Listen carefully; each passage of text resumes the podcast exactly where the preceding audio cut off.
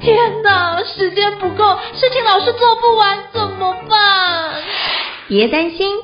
就让高校人生商学院每周陪你充充电，找到方法不抱怨。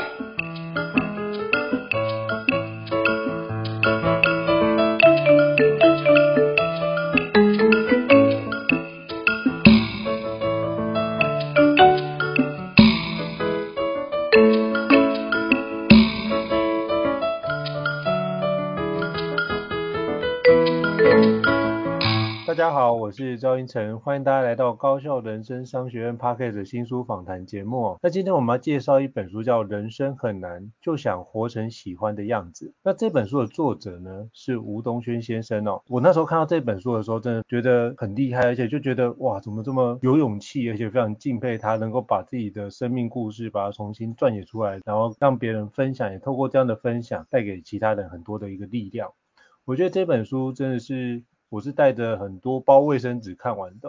就是每次看到就觉得，嗯，我们要有不同的角度来看待我们自己的人生。当遇到很多的苦难的时候，其实我们都可以如如何把这个苦难活成自己喜欢的样子。我觉得这是一个非常棒的一个角度哦。那今天非常难得有这样的机会能够邀请吴东轩老师来分享，就是他的新书哦。那我们欢迎东轩老师，Hello，东轩你好。Hello，Hello，胤丞你好，大家好，对，我是吴东轩，大家叫我东东就好了。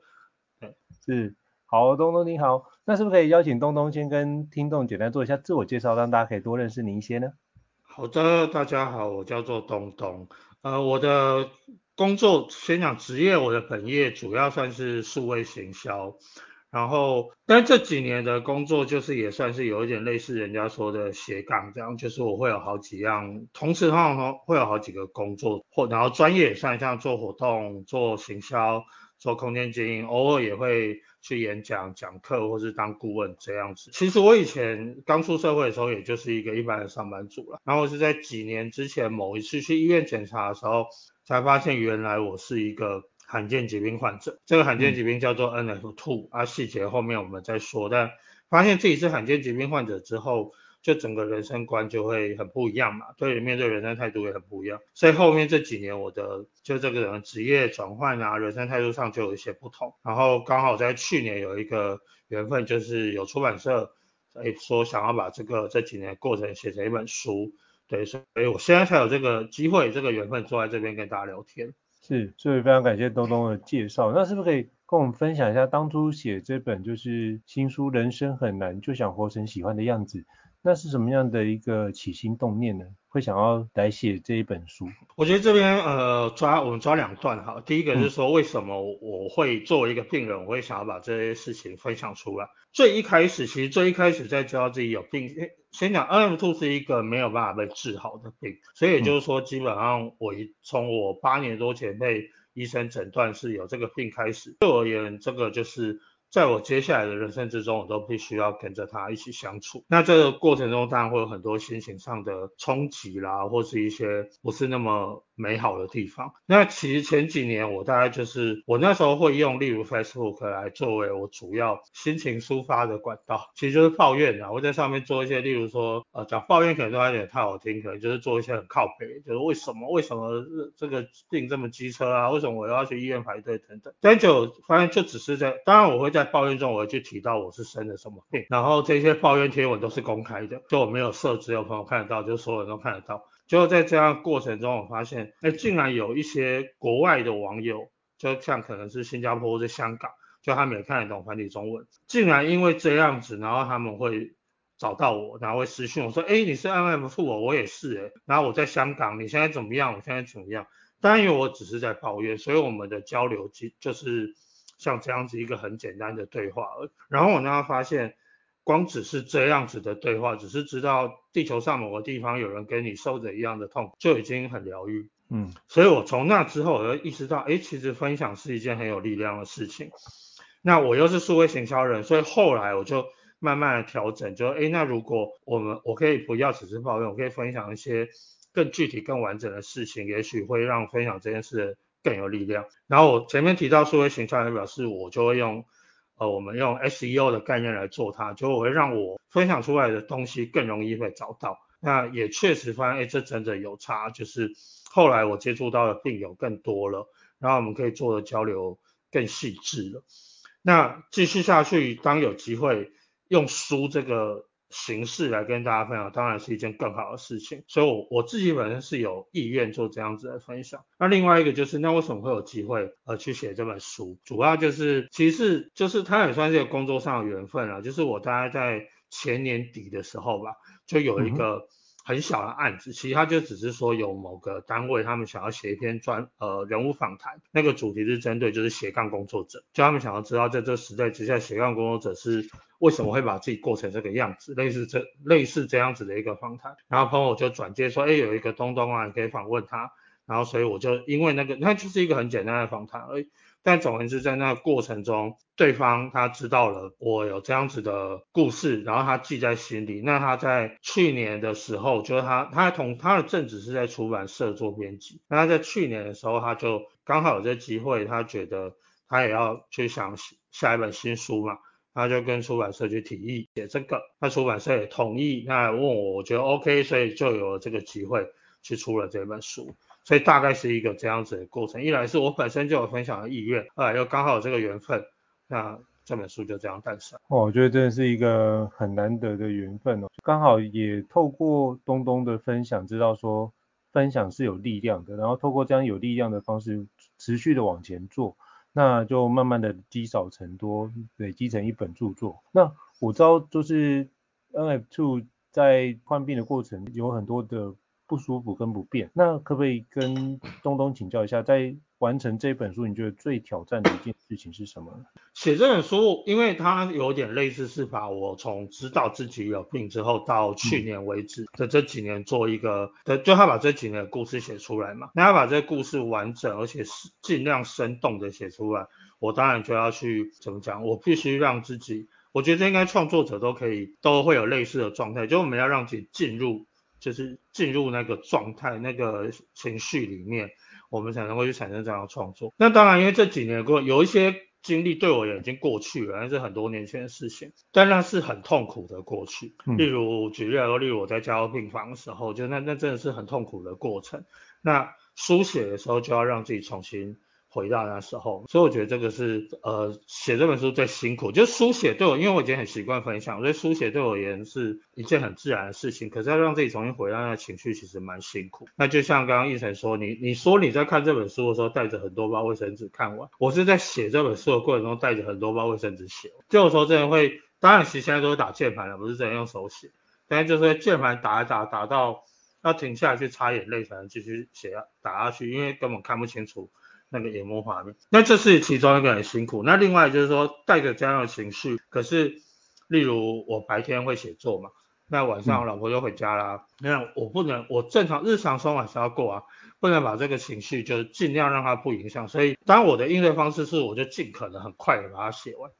啊，这样子我就不用泡在那情绪里面太久。所以，这个我觉得是书写过程中对我也最辛苦的部分。就是情绪，嗯，所以就是在那个陷入那个情绪，如果又让自己已经经历过这么辛苦状态，又要回来，如果不进去，你又没办法写出那个温度，我觉得那个拿捏真的不容易。可是我真的觉得经历了那一段，我因为有有些文字，我就感觉你就经历过之后，呃，相对用比较淡然的态度在看待这样的一个过程，就会比较用，呃，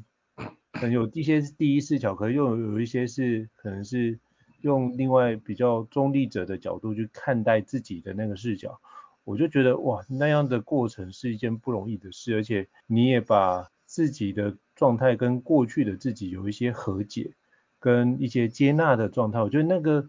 那个过程中让我真的深受感动，这样子。对，那我也想请教东东，我觉得其实呃罹患二处是就是有很多的一个不方便，是不是可以请您跟我分享一下？到底就是罹患这个 NF2 之后，对你产生哪些不方便？让听众我们可以多了解一下这个疾病。好，我们呃先很简单的介绍一下 NF2 这个病，嗯、它的中文全名叫做多发性神经纤维瘤第二型，那个 two 就是第二型，所以还有一个是第一型。那第二型才是罕见疾病。那这个疾病的症状，先讲它是基因造成，这就是为什么它在现阶段还没有办法被根治，就我们的基因是这样。然后它的症状就是会一直在中枢神经，呃，长出新的神经肿瘤。对，但这这个肿瘤通常会是良性肿瘤，所以它不是癌症。那它的症状就是肿瘤长在哪一段？那它如果大到一个程度，它会压迫到那个神经。那当它压迫到那个神经，我们就会出现一些对应的症状。举例来说，我呃，我主要的最严重的症状有两个，其中一个是它沿着我的算是腰腰椎长，所以它会压迫到我腰部的神经。那我伴随症状就是我会有剧烈的腰痛。所以其实我在呃年轻的时候。我被腰痛可以叫做被腰痛缠身的，可能七八年，然后一直到后来我才终于发现原来就是 NF2 造成，然后去开刀治疗它。那、另外一个就是我的左边听神经也是有一颗很大的听神经瘤，所以我的左边听神经基本上是被它压到整个坏死。那这对应的就是我的左边是完全听不见。那在后来又更近延伸，就是到我可能整个左边的颜面神经都没有办法控制。然后跟呃，例如像我我没有那么严重，但是像有一些我认识的病友，他们可能是也是神经压到，所以他们可能例如他可能没办法走路，然后或者说他可能举例来说，像我是左手比较没有力气，那有的人可能是呃甚至连手部也没力，四肢无力，有的甚至要坐轮椅，然后严重一点，有的会两耳都听不见，或者是双眼都失明，而它原因就是因为神经被压迫导致坏死，那这是 NF2 这个病。然后他没有办法被治疗，那甚至我觉得可能说他可能我们可能连控制他都有点难，就例如我没有办法去控制病况说哦，那我可能下一个肿瘤要长在哪，我们没有办法控制这件事情，所以我无法预期我肿瘤接下来会长在哪里。那所以基本上能做就是要一直密切观察自己身体是不是有哪里又出现一些怪怪的症状，然后出现了赶快告诉医生，医生赶快帮我们安排检查，然后如果发现有肿瘤，趁它还很小的时候。我们可能可以用放射线治疗或者其他方式来处理它。那要是不想让它长得很大，那这时候可能就只能开刀处理。因为基本上被压坏的神经是长不回来。我们所谓的其他都只是用其他还完好的神经，慢慢的去呃协助我们做到一样的事情。所以我觉得它对于人生最不方便的地方就是。它会增加生命中非常多的不确定性，其中一个是我对于过去的这些就是已经知道的肿瘤，它已经带走了身体的一些功能。举例来说，像我现阶段我的呃颜面神经就是有一半是没办法控制的，那另外我的身体有一半是比较没有力气，所以我其实我我基本上是没办法跑步，因为我等于有一条腿是没有什么力气，我一跑步就会摔倒，然后我一边听不见，那这就生活上会造成一些不便，然后。体力也会比较差，那再来就是脑力就呃不能讲，就是我用脑一阵子就比较容易累。那再对应到未来，就是我面对未来非常多的不确定性，那要如何在这么不确定的人生之中，还要去做一些行动和规划，我觉得是蛮辛苦的一件事情。嗯，我真的是不容易哦。真的，我从那个书里面其实感觉到，虽然说你有遇到这么大的一个折磨或者是痛苦的经历，可是我发觉你依然用非常非常积极的态度在面对。是不是可以邀请跟我们分享一下，当面对这样的疾病的时候，你是怎么保持心情的一个积极性？OK，这个是我当初看到那个我们在讨论内容的时候，我觉得最好的一个问题就是积极这件事。嗯、那我自己觉得，先说我觉得积。我没有觉得人面对这种情况之下一定要保持积极，然后应该说一定要保持心情积极。以我自己而言，我其实也没有一直保持心情积极，但看起来会积极原因是因为我一直有在行动，也就是我一直有在做事。比方说我该我要创业，我创业；我要当时女朋友追女朋友，我追女朋友；要跟她谈恋爱，谈恋爱；我该转换工作，转换工作；我该去治疗，去治疗。行动上一直好像一直有在行动，但我的心情其实并没有一直是很积极的。例如我有时候还是很愤怒啊，我还是很无奈，我还是会很悲伤，一直哭，一直难过，觉得很黑暗等等。那我觉得这里应该是说心情是一回事，可是呃我们要某种程度，尤其是面对重要的事情的时候了，也许我们不能让我们的情绪影响到我们该做的事情。这边我举一个比较呃日常生活的例子。我自己当年我是七十一年次的，我自己当年是考那个大学联考，然后我高中的时候，我记我高中的时候，我高一高高一高二成绩超级烂，那时候我我是班上大概倒数第二名，然后我们班上倒数第一名会退学，所以我基本上等于是班上倒数第一名的那种烂。然后等到高三的时候，我忽然发现，哎，剩一年要联考，然后可是我前面两年都没有念书啊，我现在要怎么追得上别人？这时候一定会焦虑啊，一定会紧张啊。然后一定会觉，就一想起来紧张焦虑，就什么时候不能做嘛，然后睡睡睡觉也没办法好好睡。可是要是我让自己处在这种状态，我我不就更不能念书了吗？嗯，所以其实也就是说，例如就念书这件事情，我们要去排进度，我们什么时候该做好什么事，行动要持续。但至于心情，另外再去调试，这是另外一回事。那所以完整一点的来回答心情这件事，就是。我觉得，呃，这个先讲下心情，就是通常有些人会说我们有所谓的正面情绪和负面情绪。那通常我们会说，例如快乐啊、正向啊，这些是比较正面的情绪，然后难过、生气，呃，这些叫做负面情绪。我从我自己个人的角度，我会觉得，也许我们不要这样分类，也许我们可以调整成对自己有有用的，不是讲有用。会让自己对自己有利的就是正面情绪，对自己不利的是负面情绪。其实难过或悲伤并不一定会让自己不好，快乐也不一定会让自己好，都是过度的情绪就会造成伤害。例如你现在快乐过头了，快乐到你过马路不看红绿灯，你就会出意外嘛。对，所以你或者说你适度的难过，例如我今天被老板骂，我哭个三分钟，哭完之后有更多的力气去做事，它它是好的啊。它没有不好啊，那可是过度了就不好，所以我觉得，就当我们在面临这些呃人生大事、人生冲击的时候，我觉得也许并不一定需要要求自己一直是所谓的积极正向的情绪，其实情绪它是呃该有什么情绪就什么情绪，我们只要保持适度的，例如我现在难过就难过啊，要生气就生气啊，啊开心就开心啊，不要过度就好，而不要过度的过不过度的关键在于我们要让自己还是可以持续保持行动。虽然看起来人家会觉得你很积极，但是我们内心知道，其实我们是都有的，正面负面情绪是并存的，但是不要让情绪，尽量不要让情绪影响到我们应该要做的事情啊。我觉得我自己是用这样子的方式。是，我觉得真的不容易，就是在这样的情况之下持续产生行动，并且让自己的情绪，或者是让你的行动不要被情绪干扰到，我觉得真的是不容易。那你就让我想到有一首那个古英文诗叫做《打不倒的勇者》（Invictus），就我非常喜欢那部片。他那部片主要就是讲述那个南非总统曼德拉的故事。他说他被关在那个黑牢里面三十几年，可是他就凭借这首英文诗帮他走出的一个信念。他最后两句话是这样讲说：“我是我灵魂的主人，我是我生命的统帅。”类似这样的话语，所以不管在怎么样艰难状况，你永远都有选择的权利哦。我相信这也是就是东东在念心理系得到一个可能，哎，自己都是一个独立的个体，我们都从独立的个体把自己的一个主要的角色可以做更好的一个发挥，都是对人家很棒的一个挑战。那我也想跟你请教一下，就是您刚刚所说，你也做积极的行动嘛，包含你也努力的去追女朋友啊，甚至现在。有一个非常幸福美满的一个婚姻的关系，那是不是可以邀请你跟我们分享一下你跟太太的一个幸福故事呢？这个幸福故事呃太多了，要怎么分享？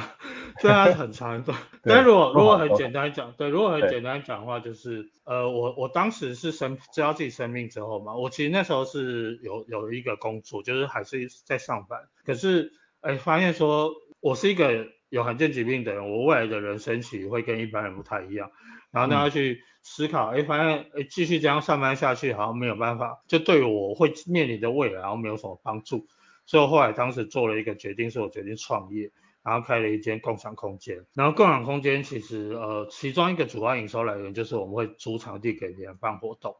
嗯，那当时在某一场活动里面，然后他是来参加那种活动的一个人，虽然说我是空间主了，啊，那场活动是别人的，但总而言之，因为我要经营好我的空间嘛，啊，我希望让每一个踏进来的人，不管是为什么原因踏进来的人都可以喜欢这个空间，未来可以常来，所以我基本上我我通常在这种情况下，我都会去注意来参加活动，然后通常我一不是说在注意女生啊，就是那个注意是注意说，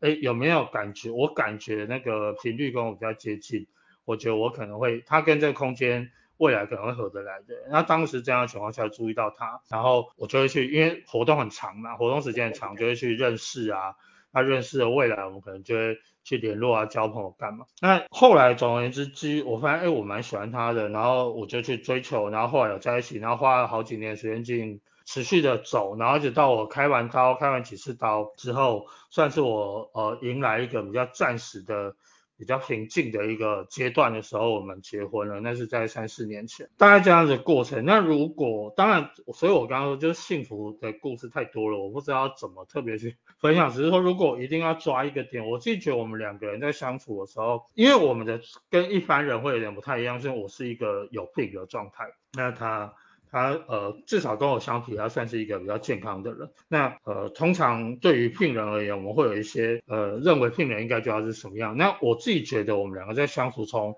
不管是刚在一起还是男女朋友的时候，或现在结婚，我觉得我们都一直有抓到一个原则，就是我们很对，就我们对，嗯、就是不会因为说，呃，我是病人，所以我好像就会，例如他就要委屈自己，或他就应该要配合我。我讲，就我们是一个很对等的去。沟通我们的需求，沟通我们的心情。所以举例来说，因为例如像通常这种我知道的某一些呃，你可以说是病人身边的陪伴者比较容易出现，就是他会忽视自己的需求嘛，因为病人的需求好像总是比较大，嗯、哦，那这个其实长期而言会导致关系的不对等。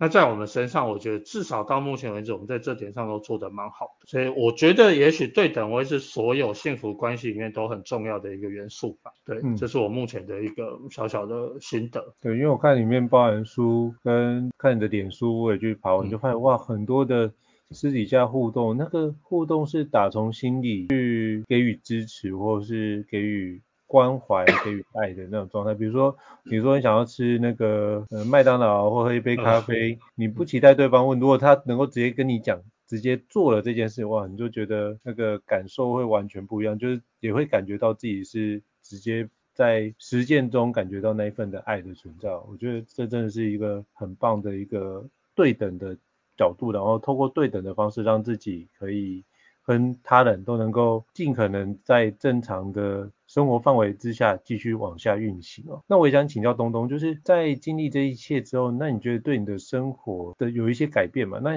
你接下来怎么样活出自己喜欢的一个状态呢？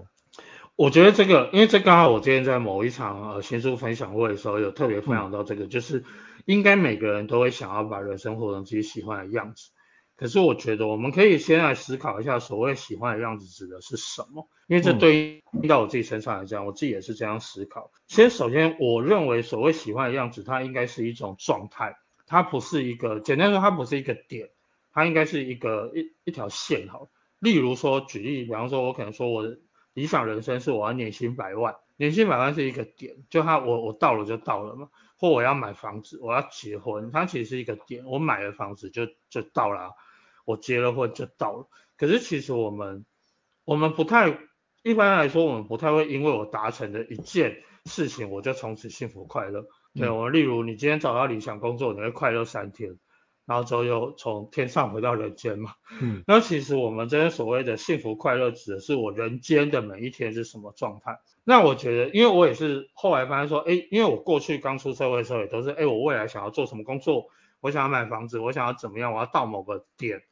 突然发现，其实日子不是这样过的，日子是我的每一天。所以，例如说我喜欢的样子，与其说是某一个理想工作的职称，不如说是某一种工作的形态。我在工作，所以它是一个持续的过程。是在对应大会是说，例如我喜欢的样子，我的每一天应该会是怎么过？举例来说，例如我很喜欢喝咖啡，我喜欢的样子里面就会有咖啡。我喜欢一天里面会有咖啡，然后我可能很喜欢蓝天白云。所以对我而言，住在天气好的地方，例如我现在住在桃园，我搬到桃园之后，我发现我见到蓝天的几率比在台北市的时候高太多了。哎、嗯，我就就它就更像是我喜欢的样子。例如这样，或者说我可能我现在没办法跑步，但我很喜欢走路，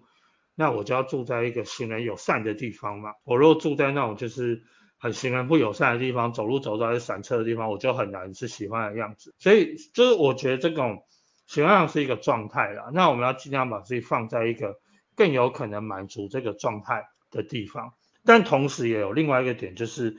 我们人都是会变的，所以例如说我五年前喜欢的样子跟现在喜欢的样子，跟五年后喜欢的样子可能都会有点不一样。对，所以但是我们也不能让自己一直沉浸在现在喜欢的，例如我现在假设我现在喜欢打电动。那我就一天二十四小时都在打电动，那就会导致对我现在是喜欢样子没有错，但是这就会导致我五年之后我没办法过得像我喜欢的样子。嗯，所以我还是要分一些时间去为未来做准备了。那以现阶段来说，就是再怎么样，我知道，因为我未来一定也会在持续冒出一些新的肿瘤嘛。那就算我再怎么密切追踪，总而言之，它可能还是会影响我一些新的功能。我我的我的身体可能还是会持续的失去一些功能，失去一些能力。也就是说，那在这样子的情况之下，我未来我也想要持续活成喜欢的样子啊。所以我在现阶段我，我也就是说，是每一刻的现在都是我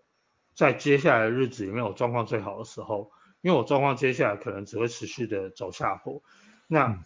我要持续的为未来去累积我的选项，累积我的资源，其实会是我现阶段也是一个，我可能要分个三四成的资源时间一直在做这件事情。对，所以你说我未来有没有可能具体的规划，它不一定有。因为我不确定我未来的状态会是什么样。举例来说，我规划半天，但搞不好三年之后我要做轮，就是会有这种状态。我规划我未来，例如假设我规划我未来要做一个职业讲师，好，但有可能在三年我根本很难开口讲话，我可能根本很难上三个小时的课。所以这个这种太具体的规划，我其实很难去做。那我就只能做，就是持续的去累积一些资源，持续的去做准备，让未来我的状况不管是什么样子，我都手上都还可以握有一些选项。这可能会是现阶段我很重要的一件事。嗯，我觉得你刚刚提到一个非常重要的点，就是呃，我们很多人都计划非常非常多，可是都达到的没有那么多，所以我们能不能聚焦在目前能够做的事情，然后确实把它扎实做好，而且具有一些累积性。那这件事情累积性如果累积起来的话，其实会让我们未来更有一些余裕去做其他的事情，或是更有余裕来做其他的一个选项。我觉得这都是一个很棒的一个思考的重点。那我也想请教东东哦，因为您刚刚说的说接下来，呃，你说比较难去做比较长时间的规划，那你觉得像如果是近近期的话，你觉得你还有什么样的一些，比如说课程活动啊，或者是有什么样的一个新书发表会啊，或者是有什么样的一个活动是我们可以一起跟你一起学习，或是跟你一起参与的呢？呃，讲学习有点过头了，不一定是学习，就是一个分享。那有点也呼应一下你刚刚说，我举个例，例如说我自己当年就八年多前，我在刚确诊 NF2 之后没多久，嗯、我那时候其实我那时候还蛮还算年轻，我那时候才三十二岁多，然后那时候自己在心中许下一个有一点中二，我现在看觉得有点中二了，就有一点点中二的一个目标，我说我想要在既然就得了罕见疾病了嘛，我要，然后这 NF2、嗯、NF2 是一个发病率四万分之一的疾病，所以基本上如果照这个发病率，全台湾应该只有五六百个病患而已。嗯，然后那时候我许下的这个目标就是，我想要成为台湾最有名的 NF2 患者，就是一个我我其实也不太确定为什么当初会设下这个，但从我定下了这个目标，那我们这里就可以简单说，例如说当时当时的我症状主要只是听不见跟腰痛，我还是可以。嗯呃，算是正常的活动，就开应该是开刀前了。那时候我做的是我开店嘛，然后我大量的办活动。那因为办活动，我们就可以接触到很多人嘛。活动是一个可以让我们一直持续认识新朋友，所以我也确实因为办活动的关系，我的呃交了很多新朋友，拓展了很多人脉。但是随着我后来开了几次刀，我的就像呃前面提到，我的左左手左腿都没有力气。其实我现在已经没办法去做办活动这么耗体力的事情。所以我做更多的事情是写部落格，然后像呃现在有写书，也就是说变成我我不是通过活动，我是透过写部落格、写书、写脸书贴文来呃让我这有点类似人家说自媒体，有点类似自媒体，类似用这样的方式来让我持续的去接触到新的朋友，认识新的人，拓展我知名度。所以我觉得对应到很近期的，就是例如哎书既然已经出来了，我当然也会希望说，因为书是一个算是怎么样，它是一个包装的很完整的内容形式嘛。相较于例如脸书贴文，这还是有点破碎，比较零碎，书比较完整。那例如我哦有一个相对完整的这些东西，那也许我我当然会希望可以让更多的朋友看到，让更多人看到去知道这个故事，也许我们就会有一些交流。例如像我现在就可以在这边跟你一起录这个 podcast，例如像这就是一个缘分嘛。那哎如果还可以有更多新的缘分。我人生也许会有更多新的可能性，我觉得大家会是这样。那如果你要说我自己，呃，什么有什么呃分其他的分享，就我我我的专业是行销跟办活动啦，所以我其实同时同时会在呃一些开课单位开这种课程，这是偏专业上的事情。那例如例如我可能对于一些人生的，也不会讲人生的心得，就是一些我日常随写，大概主要就是我的脸书。那我通常都是会先写脸书了，那有时候是发现觉得靠脸书贴文写的不够完整，或是这个东西我想让，因为脸书在 SEO 就搜寻上没有那么友善，所以但也没有每件事情我都我想要让它未来可以被搜寻到。那有时候脸书贴文写了，那有某一次我想要让它未来持续被搜寻到，我觉得也把它写成部落。所以如果看完书之后觉得，哎，对我这个人有想要持续的有一些持续的兴趣，我觉得最好的方式就是可以 follow 我的脸书吧。那如果刚好你也有想要学行销或者办活动的专业，那可能可以考虑上我的课程。但是我是比较偏呃从零到一这种阶段，因为我记得我自己觉得我这个人比较擅长就是针对新手给一个完整的结构去做这个整个认知的建立，啊，对于后续的发展会比较有帮助，这可能是我相对比较擅长的事情。是，非常感谢东东跟我们分享哦。到时候我会把就东东开的那个相关的课程，也都放在这节 podcast 的资讯栏位当中哦。那就包含就是东东的这本新书，我们同时会把它的连接放在那个资讯栏位当中，大家都可以透过这样的方式来去认识东东，来去认识那 ALPS2 这个罕见疾病，也透过这这本书的阅读，可以更加的去珍惜目前。我们所用一切，那我觉得这样的话，就这本书的价值就是可以让善的一个概念，或者是对于生命那种积极的向上的一个感动，就可以持续的传递在这个社会当中。今天非常诚挚的感谢，就东东的莅临，能够让我们有这机会来多认识您，以及多认识您的这本新书，也祝福您这本新书可以就是让很多人都感动，而且就是传递的更远。感谢您，谢谢谢谢谢谢。好，那如果各位听众觉得高校人生商学院不错的话，也欢迎给我们五星按赞哦。如果大家还有想要听的新书，也欢迎就是留言让我们知道，我们会陆续安排相关的一个作者来跟各位做个访谈。那希望可以把这样的一个很好的一个内容带给各位更多的感动。谢谢东东，那我们下次见，拜拜。好，谢谢，拜拜。高校人生商学院，掌握人生选择权。